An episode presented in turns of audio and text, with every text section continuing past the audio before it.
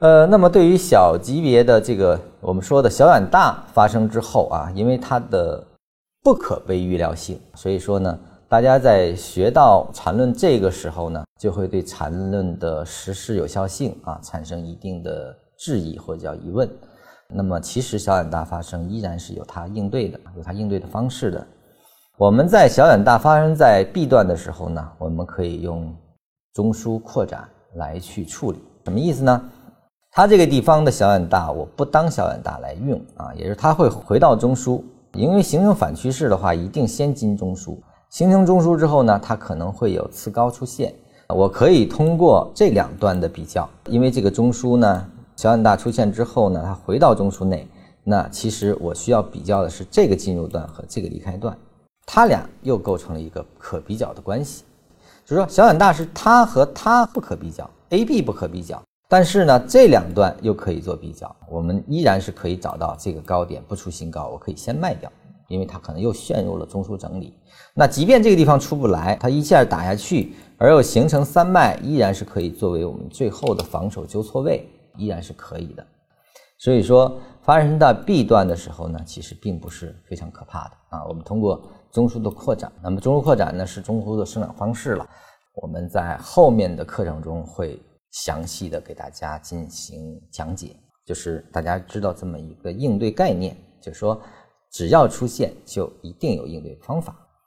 那么它出现在 C 段的时候呢，容易引发本级别以及更高级别的反向运动。有的时候呢，这个地方可能是一个日线级别的运动，而后呢，这个次高出现之后啊，C 又是被就是不被把握的小很大的话，它甚至一个。一分钟走势可以把这个日线去的走势全部覆盖，所以说杀伤有的时候还是蛮剧蛮剧烈的啊。呃，那么出现这种情况下呢，一我们可以用刚才的手法，它如果能够回到前中枢最后一个中枢，而后出现次高，甚至出现两次次高来构筑一个反向运动的时候，我可以考虑来这个地方卖，或者它出现了三卖之后也可以卖，也依然是可以应对的。小远大，我唯一的不可反应点是来这里，但是我通过结构，我依然是可以在它的次高位，甚至它的三脉位进行反应，就是它是可被纠错的。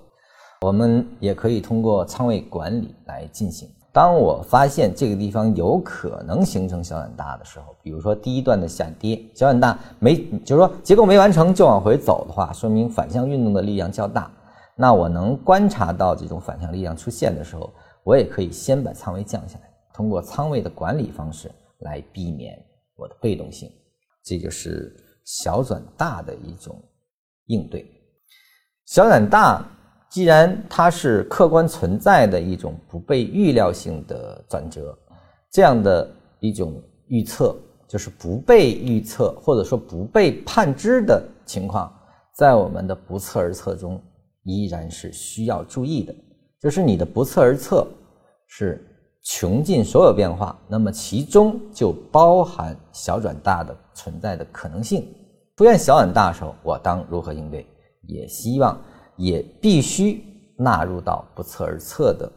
这个管理体系里来，或者叫不测而测的这种应对策略中来。我们小转大呢就说到这里，它呢是对缠论完整性的一个重要补充。下节呢，我们将讲中枢的生长，而中枢是决定级别的，所以说对级别还有疑问，或者说还不够透彻的朋友，通过中枢的生长，我们会进行更深入的详解，让你对整个走势是如何由小变大的成长起来啊，有一个更生动、更动态的认识。也就是说，我们在前半部分。中枢生长之前的课程，其实讲的是一种更偏静态的东西，就是已经发生的，我们怎么分析的一些逻辑或者是一些概念。那么从中枢生长这个位置开始，其实我们已经进入到了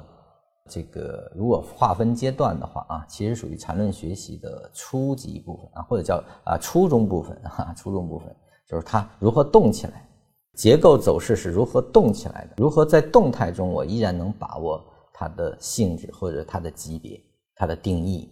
这个呢，可能就对于我们的实战应用可能就变得更加重要了。但是这个一定是在我们原有的知识点的基础上在进行，所以如果你对静态还不能分析清楚的人，你先不着急进入中枢的生长，需要回顾几遍之后，我们再听下一节中枢如何生长，好吧？那么我们下期见，谢谢大家。